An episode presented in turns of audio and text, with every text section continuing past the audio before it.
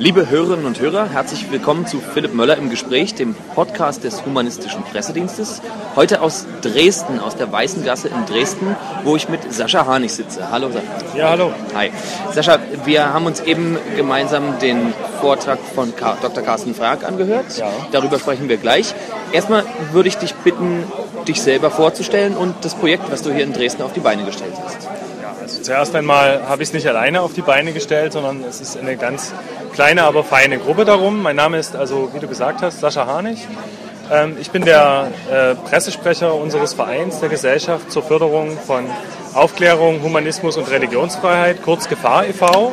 Und unser Ziel ist es, äh, immer dann eine Gefahr zu werden, wenn äh, Macht im Sinne der Religion missbraucht wird. Wir wollen laut werden als Atheisten und vor allen Dingen wollen wir Alternativen bieten.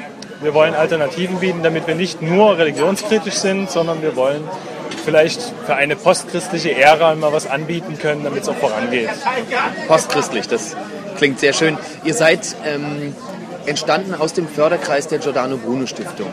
So ist es. Unser, unsere Entstehungsgeschichte ist ganz kurz erklärt. Die Buskampagne hat äh, auch in Dresden ein paar Leute geweckt und angesprochen. Und wir sind auch nach der Buskampagne, nachdem wir das hiermit unterstützt haben, ähm, zusammengeblieben und haben beschlossen, dass wir aktiv werden wollen. Und so ist es entstanden. Wir haben uns im November 2009 gegründet, sind als gemeinnützig anerkannt jetzt und wollen jetzt loslegen. Und mit dem Vortrag heute Abend haben wir unseren Startschuss gegeben. Genau, schön. Ja, damit sind wir auch beim Thema Vortrag. Carsten hat hier äh, seinen sehr, sehr guten Vortrag, wie ich finde, gehalten, nämlich den Seinen gibt der Herr vom Staat. Wie fandst du den Vortrag und bist du zufrieden mit dem heutigen Abend als Startschuss ja sozusagen auch für eure Öffentlichkeitsarbeit?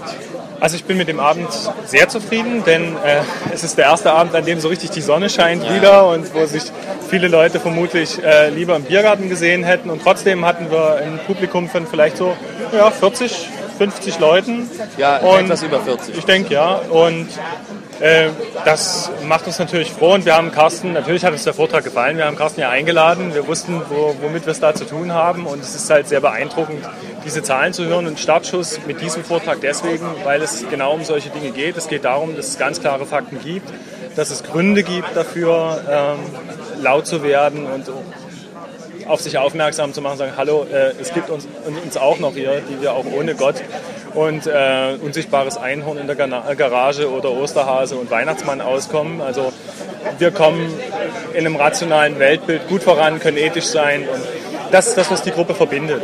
Das ist unglaublich spannend und es hat in den letzten Monaten sehr viel Spaß gemacht. Und Atheisten zusammen zu scharen, hat mal jemand gesagt, das ist wie äh, eine Herde aus Katzen bilden zu wollen. Und genauso ist es und es macht riesen Spaß. Schön. Sag doch mal ein bisschen was zur Situation hier in Dresden und vielleicht Umgebung. Man sagt ja, man hat so ein bisschen das Bild, ne, der, der Osten wäre quasi sowieso atheistisch, ihr seid ja mehr oder weniger ohne Religion groß geworden. Ist das tatsächlich so? Gibt es hier Missionierungsversuche? Wie ist, wie ist so die Situation hier in der Gegend? Ja, also die Situation ist, äh, wenn man auf das nächste Jahr guckt, auf 2011, ganz schnell beschrieben. Wir werden also äh, den Kirchentag hier in Dresden haben im, im, nächsten Jahr.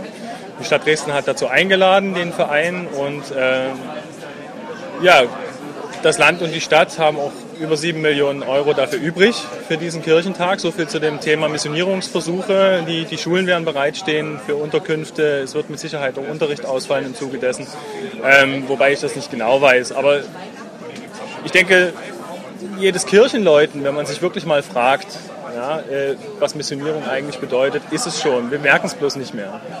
Ja, also jede Kirche macht jeden Tag laut von allen Seiten äh, und gibt Gesprächsangebote. Das ist nichts Schlechtes. Ähm, und genau das wollen wir auch. Wir wollen Gesprächsangebote liefern und wir wollen immer dann harsch in die Debatte einsteigen, wenn es nötig wird. Und das ist in Dresden nötig. Ähm, es ist hier recht lethargisch. Ja. Das ist ganz typisch für Dresden, ja, offenkundig. Okay. Ähm, in Dresden Studenten auf die Straße bewegen zu wollen, aus welchen Gründen auch immer, ist recht schwierig. In Leipzig sieht es schon ganz anders aus. Über die Gründe könnte man den ganzen Abend sprechen und würde sie vermutlich trotzdem nicht finden. Ich bin ganz froh, ähm, dass unsere Gruppe jetzt besteht und ja, mit dem heutigen Abend ähm, hat sich auch gezeigt, dass es Interesse gibt und wir hoffen, uns weiterzuentwickeln. Merkt ihr denn jetzt schon was von den Vorbereitungen vom, für den Kirchentag? Ja, also jetzt ähm, am Dienstag ist im gleichen, äh, im gleichen Saal, in dem wir zu Gast sein durften, im Rathaus, eine Veranstaltung gewesen, 365 Tage vor dem Kirchentag. Zu, dem, zu dieser Veranstaltung hat ähm, die Bürgermeisterin höchstpersönlich eingeladen und hat den äh, Verteiler der Stadt Dresden genutzt. Mhm. Und auch der Meinung, selbst wenn die Stadt einlädt, ist es immer noch Sache des Vereines. Wenn wir als Verein versucht hätten, äh, den Dresdner Verteiler dafür zu gewinnen, das hätten wir niemals bekommen. Und das ist in gewisser Weise äh, recht skandalös. Davon merken wir also schon was. Es gibt auch ein ganz paar Leute, die äh, angestellt sind, um den Kirchentag zu planen. Allerdings wurde das ganz gekonnt mit der Frauenfußball-WM gemischt, sodass man, ja, also wenn es ja, ja. um Kosten geht, wie heute Abend bei Carstensberg, ganz, ganz schwierig ist dahinter zu kommen, äh, wie viel kommunale Mittel denn dann wirklich aufgewandt werden. Und ja, das, äh, das stimmt schon ärgerlich. Ähm, denn hier wird an den Schulen gespart, äh, hier wird am an dem Jugendhilfeausschuss gespart. Äh, Dresden hat plötzlich kein Geld mehr. Es sind 65 Millionen Euro für die Schulen versprochen worden. Jetzt sind noch 20 Millionen übrig.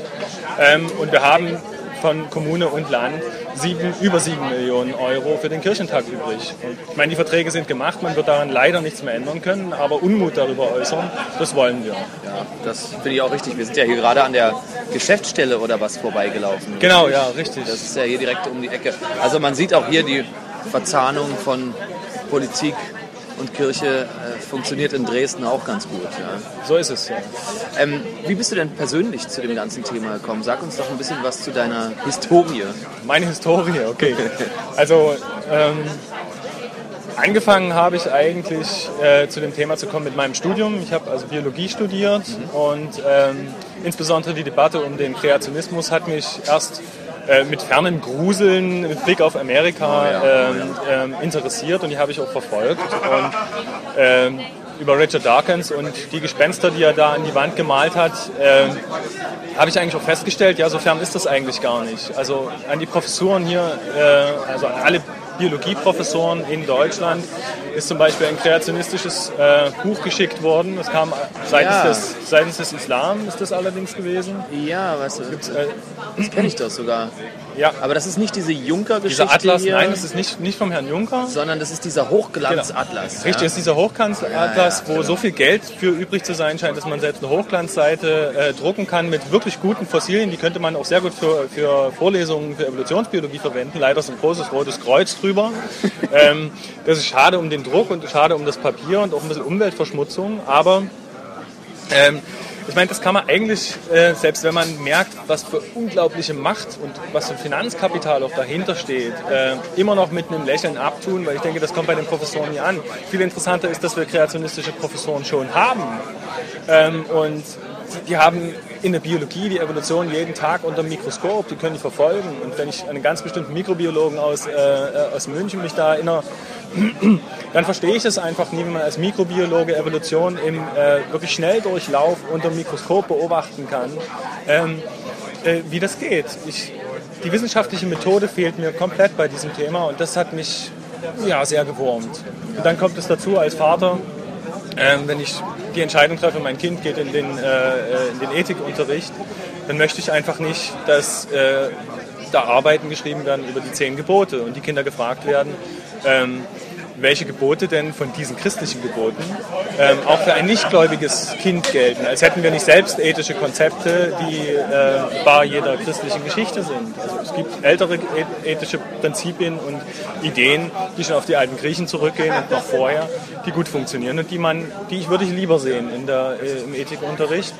Und auch das ist ein Beweggrund, warum ich mich ganz persönlich äh, dem, dem Thema widme. Ja, also für mich war es so, dass ich über diese gesamte ähm, Frage Natur oder Kultur, über diese gesamte Debatte da so gelandet bin und dann gab es bei mir Pro Reli in Berlin vor der Tür, ja. wo also wirklich mit Falschaussagen geworben wurde und ganz, eine ganz miese Geschichte eigentlich gelaufen ist. Gab es bei dir so einen so einen Tropfen, der das fast zum Überlaufen gebracht hat? Ja, ich versuche mich immer vor, vor Tropfen, die Fässer zum Überlaufen bringen, weil es die fast täglich gibt, ja. äh, zu bewahren, ähm, um, um mir einfach selber also ich finde, die Individualität der Debatte darf nicht verloren gehen. Okay. Also das ist mir ganz wichtig. Und deswegen also die Frage ist schon gerechtfertigt. Ich könnte das nie festmachen an einem Ereignis. Es gibt einfach zu viele. Was, aber wenn man so, so diesen Unmut spürt und eigentlich auch den Zorn darüber, was eben mir ganz wichtig ist, ganz persönlich, ist, ähm, dass man einfach versteht, der, dass der Moslem, der im Haus wohnt, von nebenan, oder auch der evangelikale Christ oder der Zeuge Jehova, ja, der plant nicht gleich morgen ein Selbstmordattentat. Und der möchte mit Sicherheit auch nie über seine heilige Schrift definiert werden, sondern es ist im Regelfall eine nette Treppenhausbekanntschaft, die die Pakete annimmt und äh, über alles andere sollte man auf eine sachliche und eben individuelle Weise diskutieren, ohne dass man pauschalisiert und Leute in, in eine Ecke drängt. Fangen dann, die fangen dann an, sich mit mit Menschen zu solidarisieren, weil sie da einfach hingeschoben werden, mit denen sie sich gar nicht solidarisieren würden. Und Stehen ein bisschen mit dem Rücken an der Wand. Richtig, und so. genau. Und ähm, das ist das, was wir, glaube ich, äh, in unserer Gruppe auch leisten können, die, die Diskussion auf dieser Ebene zu führen. Und diese, also der Spiegel titelt mit der Islamisierung Deutschlands und sowas, das finde ich ähm, eigentlich skandalös. Also das sind, das sind so Dinge, die ich finde, die die Sache einfach nie äh, auf, auf sachlichem Niveau halten. Und das ist eigentlich ein Ärgernis, was, was letztlich ähm, mich zwar manchmal so ein bisschen als Versöhner dastehen lässt, aber mich wieder motiviert, in die Debatte einzutreten und zu sagen, Leute, wir wollen aber, wir wollen ja was äh, anbieten. Ja? Wir wollen Alternativen haben. Wir wollen vielleicht sogar mal eine postchristliche Ära erleben, in der vieles besser laufen könnte. Aber ohne diese individuelle Debatte und ohne Alternativangebote wird es nicht klappen. Ja, lass uns doch so ein bisschen, ich kann mich übrigens zwischendurch mal äh, bei den Hörern etwas für die Soundqualität entschuldigen. Wir sitzen hier also mitten an einem ziemlich belebten Touristenplatz in Dresden. Es gibt ja. ein paar Leute, die offensichtlich eine ganze Menge Bier getrunken haben und sich hier vergnügen. Ich hoffe aber, es wird alles gut verstanden.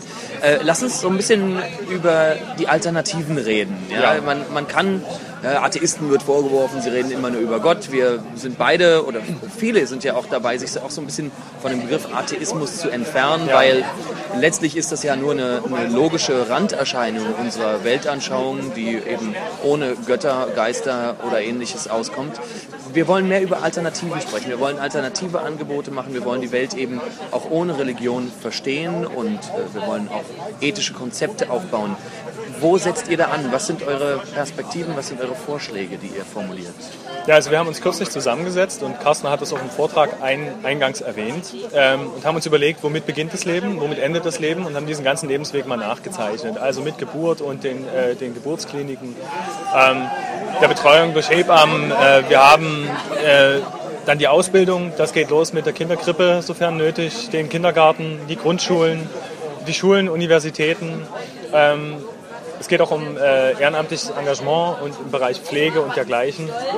Ähm, dann geht es weiter mit der Betreuung im Alter und letztlich auch mit der Beerdigung. Und all das ist äh, in vielen Bereichen zumindest fest in, äh, in, in, Hand der Kirchen. Und da wollen wir, haben uns überlegt, wo, wo kann man da ansetzen.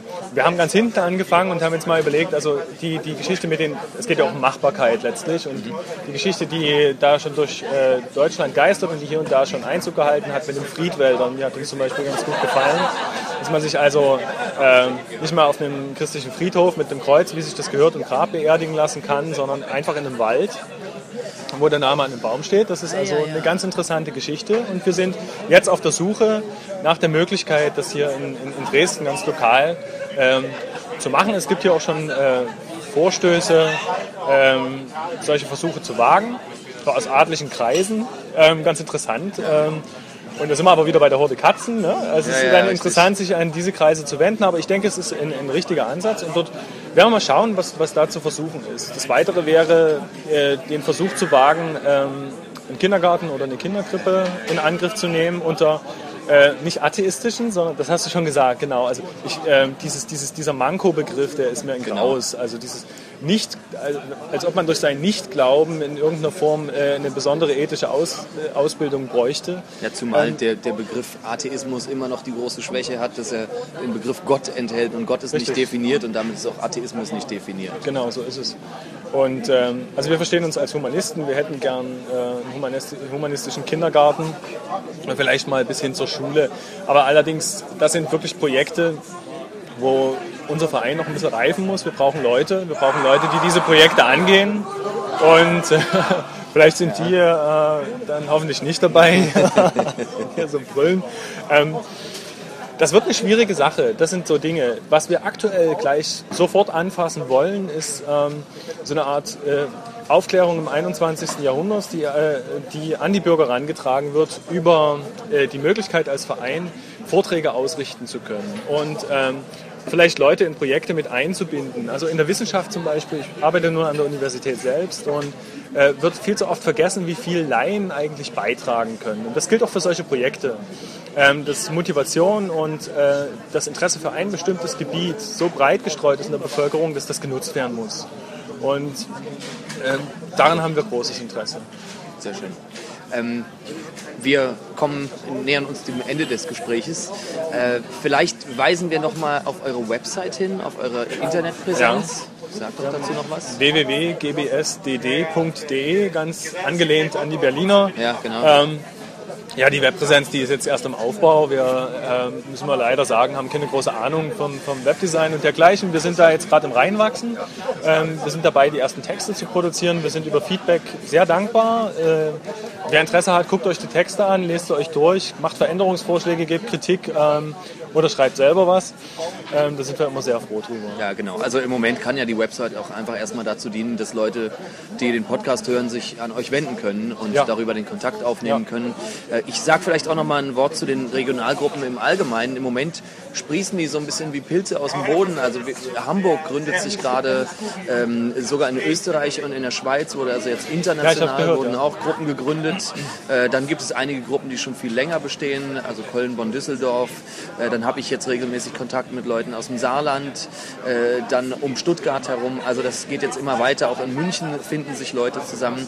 Und ja, das kann auch nochmal für die Hörer interessant sein. Also die Giordano Bruno Stiftung versucht einfach eben nicht nur diese Stiftung zu sein, sondern über, diesen, über diese virtuelle Mitgliedschaft im Förderkreis auch regional Angebote zu liefern, wo man sich eben auch vor Ort aktiv äh, für Humanismus und Aufklärung einsetzen kann.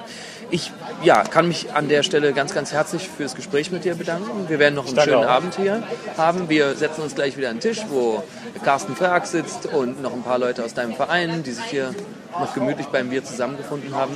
Und damit verabschiede ich mich von Ihnen auch, liebe Hörer. Bis zum nächsten Mal bei Philipp Müller im Gespräch. Vielen Dank fürs Zuhören.